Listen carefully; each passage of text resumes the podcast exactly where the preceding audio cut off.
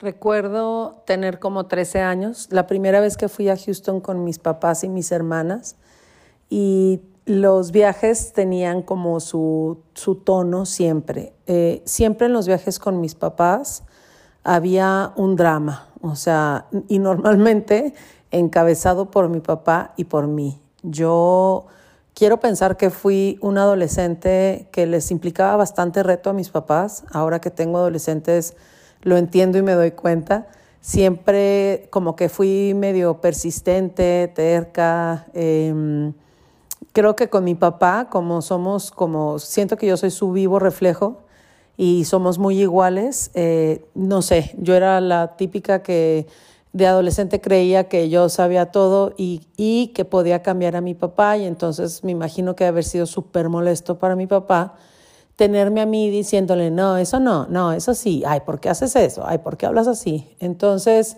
eh, pues tenemos una relación dentro de mucho amor, pues también medio desesperante para él y para mí, pues sí era bastante cansado y doloroso.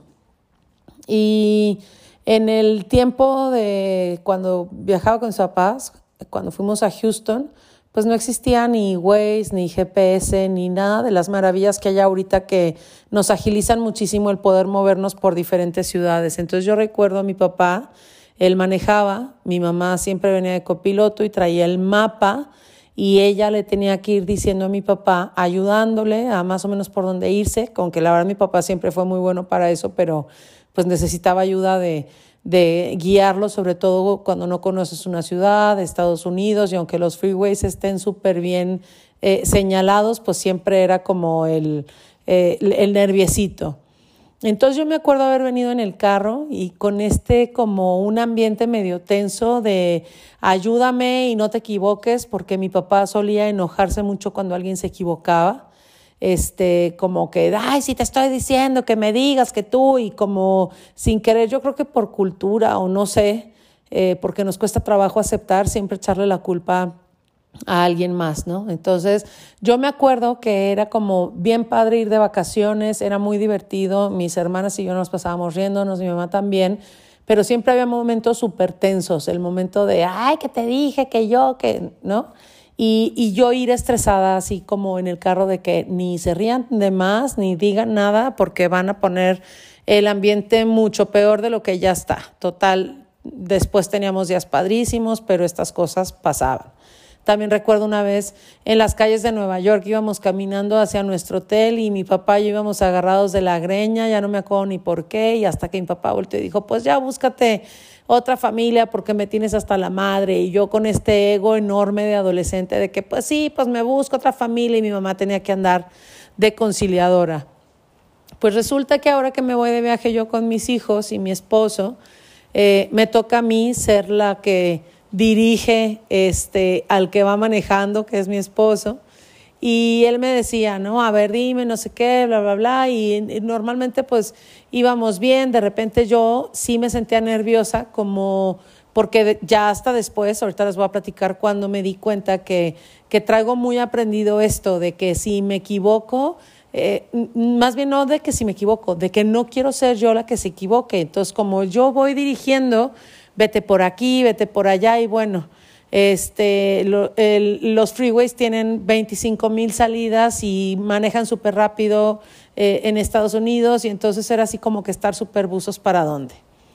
Y ya cuando veníamos de regreso al aeropuerto, había una, había tres salidas y me acuerdo que pues yo traía el GPS, yo le venía diciendo por dónde y era irse por la salida del centro. Había una a la derecha, una a la izquierda y una al centro. Y yo a mi esposo le venía diciendo eh, el nombre de la carretera que íbamos a tomar para que se pusiera abuso y él viera el nombre y yo voy viendo el GPS y pensé que yo lo estaba haciendo perfecto. Pero número uno, escuchen bien esto, yo lo quería hacer perfecto. Esto sin querer es lo que siempre hace eh, mi forma de ser y mi cabeza, ¿no? Como si equivocarse estuviera mal. Total. Le digo, Miguel, te vas a ir por acá y este, son tres salidas, es este nombre, no sé qué, y mi marido agarra por la de la izquierda y yo, no, no, no, por acá, por acá, y él agarra y se va por la izquierda y yo así de que te dije, si te estoy diciendo que no era por aquí, que ya te saliste y ya vamos para otro lado. Y yo nada más lo veía que él me decía, ay, pues tranquila, ahorita vemos qué más, ya ahorita va a recalcular la ruta el güey si vemos y yo, no, pero es que tú crees que es fácil, aquí vengo yo todo el camino, todo el viaje te estuve dirigiendo y tú ni tan siquiera volteas a ver, este, lee el nombre de las calles, tú crees que yo puedo sola, o sea, yo hice el drama más grande que se puedan imaginar, me peleé yo sola, Gracias a Dios mi marido andaba súper paciente porque estoy segura que si con la friega que la joda de todo lo que yo estaba diciendo lo hubiera agarrado de malas, no hubiera tenido esta forma tan sutil de, de enseñarme lo que yo creo que él ni sabe que me enseñó, pero yo traía un rollote me enojé, me enojé más, me molesté, me dieron ganas de llorar y mis hijos así de que ya mamá y Miguel y, mi marido me decía, a ver, no pasa nada, ya ahorita vamos a agarrar otra ruta, punto. Total, ya eh, estábamos casi a la vuelta del aeropuerto. No fue ni tan grave la pérdida que nos pusimos, el haber salido en otro, en otro pedazo de que no tenemos que salir. Y cuando estábamos entrando al aeropuerto, ya que dejamos el carro que habíamos rentado y todo, quiero que sepan que me cuesta muchísimo trabajo aceptar. Cuando me dicen algo que estoy haciendo mal o algo que hice que pudo lastimar, no sé, cuando mi esposo me dice, ay, ya, párale porque tal, tal, tal, me cuesta mucho trabajo y muchas veces mi defensa es como enojarme y ya después como que trato de respirar y decir, bueno, a ver, me están queriendo decir algo, ¿no? Y esto es cuando estoy de buenas, cuando estoy de malas, puede que no acepte nada. Pero entonces llegamos al aeropuerto y de repente me di cuenta que la única que había hecho un dramomón era yo. Era un drama y un pleito por algo que nadie se estaba molestando, no estaba pasando realmente nada, solo nos habíamos equivocado. Y en ese momento recordé, en lo que mi marido hacía todo el papeleo y demás, recordé cómo era esta sensación de ir yo de chica en el carro con mi papá enojado porque mi mamá se ponía nerviosa y a veces no veía bien la salida o a veces el mapa era más difícil de seguir. Y, y esta sensación y este argüendote que se hacía en el carro cuando yo estaba chica, que dije, claro, o sea, me cayó el 20 de decir, estoy, estaba yo tan acostumbrada a que siempre hubiera un drama en mis viajes, a que a, que a mis papás entiendo perfecto esta parte de que los educaron a que tenían que ser perfectos. Nadie puede dar lo que no tiene. Mi abuelo le enseñó a mi papá que tenía que ser perfecto, mi papá aprendió que tenía que ser perfecto, que estaba pésimo equivocarse, y eso es lo que nos dio a nosotros. Padrísimo, muy bien, pero ahora yo tengo un entendimiento que no pasa nada si no eres perfecto, pero el tema es que lo traigo tan en mi ser que necesito irme dando cuenta cuando caigo en este rollo de no me puedo equivocar, no me puedo equivocar, todo tiene que ser perfecto, todo debe estar bien. Y, hice un dramón de nada. Y entonces cuando me cae como este entendimiento, aunque me costó muchísimo trabajo, mucho, de verdad, como el tema de poder externarlo, pero dije, si no lo hablo ahorita, nunca lo voy a hablar y no voy a permitir que esto que estoy entendiendo, de verdad, soltarlo para evolucionarlo. Y le dije a mi marido, neta, Mike, le dije, mil gracias. Gracias, número uno, por no haberte enojado, por tenerme paciencia. Y te pido una disculpa porque me di cuenta que la única que estaba haciendo el argüende era yo porque me costó muchísimo trabajo tomar la responsabilidad de que me había enojado. O sea, yo no podía con el tema de que yo, perdón, no enojado, equivocado. Yo no podía con el tema de que yo era la que me había equivocado y estaba tratando de echarle la bola a alguien más y tú, Miguel, que no me ayudas y que no te fijas y yo aquí echándole todas las ganas y de repente me di cuenta que de verdad la única que traía el desmadre era yo. Y me quedó muy claro, fue una forma muy amable, porque a veces la forma de aprender para mí no es tan amable, ahora fue muy amable, nunca, no pasó a mayores, no nos perdimos nada, estábamos casi a la vuelta del aeropuerto y mi marido no andaba de malas, entonces no me respondió horrible, pero, pero acepto esta parte de decir, híjole, ¿cuántas cosas traes de tu pasado cuántas cosas las traes aprendidas que ahorita ya no tendrían por qué ser así y, y lo traes tan grabado porque es lo que conoces que lo quieres volver a repetir y repetir y repetir. Y te voy a decir una cosa, si yo me hubiera clavado con, ay, sí, es que mis papás eran súper exigentes y me hicieron traumada, ahora no quiero nunca equivocarme, jamás, me hubiera ido a cavar un hoyo súper grande, a meterme yo allá adentro y a, y a estar batallando un buen rato. Pero de verdad entiendo que así educaron a mis papás, entiendo que así fui educada yo, pero también entendí y pude ver por primera vez esta parte de, de hey, Anabel, espérate, respira, tranquila, sí, así era antes, ahora no tiene que ser así, ahora te hicieron el paro, tu marido que tú escogiste, de decirte, ya hombre, no estés haciendo el rollo tan grande, todo está bien, o sea, ya, sí te puedes equivocar, ok, nadie te está culpando, nadie te está tachando. Y, y, la única que traía una culpabilidad enorme, porque para mí equivocarse era lo peor del universo, era yo. Y entonces estas cosas me hacen pensar muchísimo, porque eh,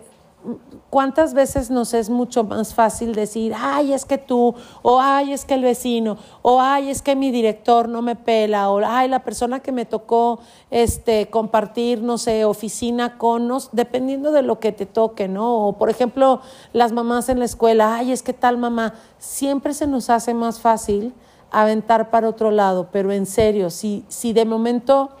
muchas veces no sabes ni cómo empezar, que sabes que quieres empezar a, a cambiar, a evolucionar, a ver la, la, vida más positiva, pero te ves así como que batallando muchísimo y te estás creyendo esta historia que nosotros nos contamos de la vida es súper difícil y para que te vaya bien en la vida le tienes que echar un chorro de ganas y te tienes que matar, bla, bla, bla. Si realmente te has creído muchos años esta historia, siento que la mejor manera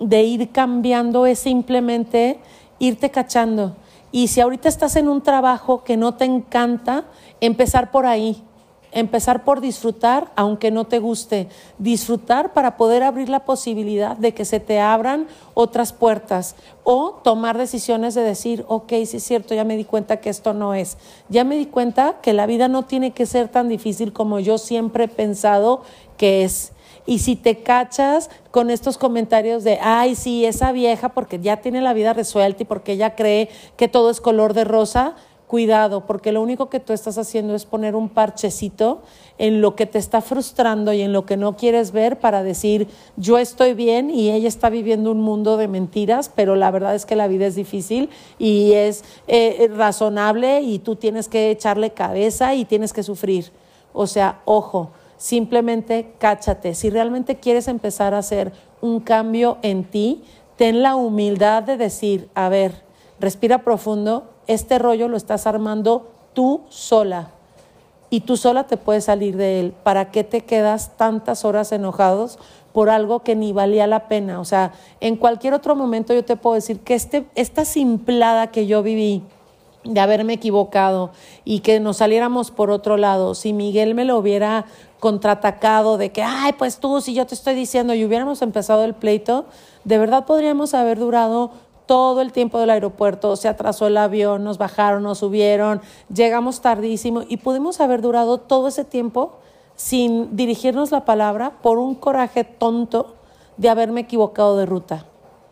Y en, este, en esta ocasión no fue el caso. Y siento yo que mientras más vayas acumulando palomitas en ocasiones en las que no te dejes llevar por el coraje y por el tú querer tener la razón y por, y por quererle echar la culpa a alguien más de algo, de un error tuyo, pero que es un error que es tan ridículo que la vida viene a ponértelo enfrente solo para que digas, ay ya hombre, no hagas una tormenta en un vaso de agua. Y al tener yo este entendimiento de verdad que mi cabeza se pone a filosofar muchísimo y digo, ¿Cuántas veces nos sentamos y decimos, qué desdichado soy, yo no sé por qué me pasa esto, pero realmente cuántas veces escuchamos el diálogo que trae nuestra cabeza a a todo lo que da y cuántas veces eh, estamos 100% seguros que no es mi culpa, que la culpa es del otro y que si yo estoy ahorita así de inestable o así de triste o así de enojado, es porque el otro me hizo enojar, tú me hiciste enojar. Cuidado si estás haciendo esto, cuidado. Lo mejor que yo te puedo recomendar es solo cáchate. Deja de echarle la culpa a los demás. Deja de estar esperando o, estos comentarios de, ah, no, sí, claro, no, pues ese porque es multimillonario. Hoy en la mañana le estaba platicando a mi marido que encontré, eh, estaba bobeando en TikTok y me encontré la historia de este personaje eh, súper simpático que no me recuerdo su nombre, pero es eh, de Senegal, si no me equivoco, y a esta persona lo corren, es, eh, vive en Italia, lo corren de su trabajo en marzo. por la pandemia, en marzo del 2020, se queda sin trabajo y se ve con la necesidad de irse a vivir con sus papás. y empieza a hacer TikToks eh, mudo totalmente, no usa, no habla, no nada, pero ridiculiza, por ejemplo, artículos que sacan para facilitar, facilitarte la vida, pero que realmente si le echas un poquito de cabeza no necesitas el artículo y solo lo puedes hacer con tus manos. Y esta persona, este muchacho, este, ridiculiza esto y solo lo hace así como súper lógico, o sea, te hace con las manos así como, ¿ves? Así de fácil era, ¿no? Y le digo que me impresionó mucho cómo em, cuando este chavo empieza a salir en TikTok, se viralizó súper rápido y como al mes ya tenía un millón de seguidores y como a los dos meses ya tenía 25 millones de seguidores y ahora lo estoy viendo que aparece en la Fórmula 1, que sale eh, con mil artistas, con todo y estaba viendo que, que ya es millonario que es de los millonarios eh, más fregones ahorita, que ya alcanzó a no sé cuántas personas súper famosas, y mi cabeza, en mi cabeza tuve un entendimiento de esto que vi que me impresionó muchísimo. O sea, dije, qué grueso que yo en mi cabeza cuando veo a los multimillonarios digo, no, no manches, pues qué padre esa vida, pero eso es pues para ciertas personas y, y ya si hacen dinero es porque son unos fregonazos y bla, bla, bla. Y ves una persona que lo corren de su trabajo, que empieza a divertirse haciendo TikToks y que los hace los más sencillos del mundo, pero pues con creatividad, pero como él divirtiéndose y de repente ya es millonario y lo, lo hizo solo con sus manos, con su teléfono y con los accesorios que tenía en su casa.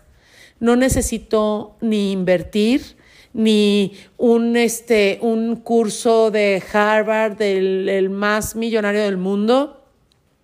Así de sencillo. Y entonces cuando yo veo esto, entiendo lo que dicen tanto eh, Joe Dispensa y Eckhart Tolle de que si, y Abraham Hicks, de que si expandes tu mente, puedes dejar eh, el entendimiento o, o como tú has aprendido cómo es la vida en el pasado y expandir tu mente y abrirte la posibilidad de que no todo tiene que ser como tú has creído hasta ahora que puede ser. O sea, esta es una persona que en menos de un año ya es multimillonario y que no tiene los grandes estudios, que era un obrero como muchísimos otros, y, y así le pasó la vida. Y qué padre. Entonces yo abrí como que los ojos a decir, Sí es cierto, yo me he comprado esta vida de que qué padre, mis papás súper trabajadores, empezaron desde abajo, les costó un chorro de trabajo y bueno, aquí estamos nosotros, también mi marido y yo, nos, entendemos que la vida cuesta trabajo, pero ¿qué si mejor yo entendiera que la vida no tiene que costar tanto trabajo? ¿Qué si mejor yo entendiera que no tengo que ser perfecta para, para que las cosas fluyan y para que esté bien? ¿Qué si mejor yo entendiera que de cada error viene un entendimiento, que de cada dolor viene una evolución, que de cada momento complicado en mi vida es el momento perfecto para, para volver a escribir mi vida, para volver a empezar, para... Pero no es como volver a empezar de cero, es como volver a empezar con un entendimiento que ya no vas a repetir lo mismo. Y eso es lo que hoy les quería compartir, esta parte de no te claves en estar buscando, eh, en estar escarbando el porqué de tu sufrimiento, sino más bien agradece, agradece lo que te tocó, agradece lo que las dificultades para que le puedas dar la vuelta y responsabilizarte de tu vida y decir, a ver, si este drama lo estoy inventando yo, mejor me relajo, bajo mi ego, bajo mis ganas de tener la razón, bajo mis ganas de pelear y digo, así de complicada como yo he decidido hacer la vida, en este momento puedo hacer un cambio y decir, hoy quiero que mi vida sea más fácil. Hoy quiero ver los hechos que yo vivo como solo hechos, no como meterles todo el dolor del pasado o la ansiedad del futuro. Hoy quiero expandir mi mente a entender que no necesito ser eh, un graduado de Harvard para poder ser multimillonario, que simplemente puedo empezar a hacer lo que me lata hacer y disfrutarlo y ser constante en eso y, y aprender como a... ¿Qué hubiera pasado si este fulanito de TikTok se hubiera sentado a llorar porque no tenía trabajo y a hundirse seis meses por decir, Ahora, ¿qué va a ser de mi vida? No manchen, ya tuve que regresar a vivir otra vez con mis papás. Yo estoy segura que ha de haber sido un momento súper gris para él. Estoy segura que seguramente eh, fue difícil para él decirle a sus papás, oigan, necesito vivir otra vez con ustedes porque no tengo en qué caerme muerto. Pero eso no se terminó ahí. Eso no lo detuvo. Y a la vuelta de la esquina estaba una historia que parece de de sueño, que parece de ganarte la lotería. Y eso es lo que yo quiero atraer hoy a mi vida, una historia de ganarme la lotería, de decir, la vida es mucho más fácil de lo que yo he creído que es. Y si tienes miedo y si te da pena y si me escuchas y dices, esta pobre vieja que,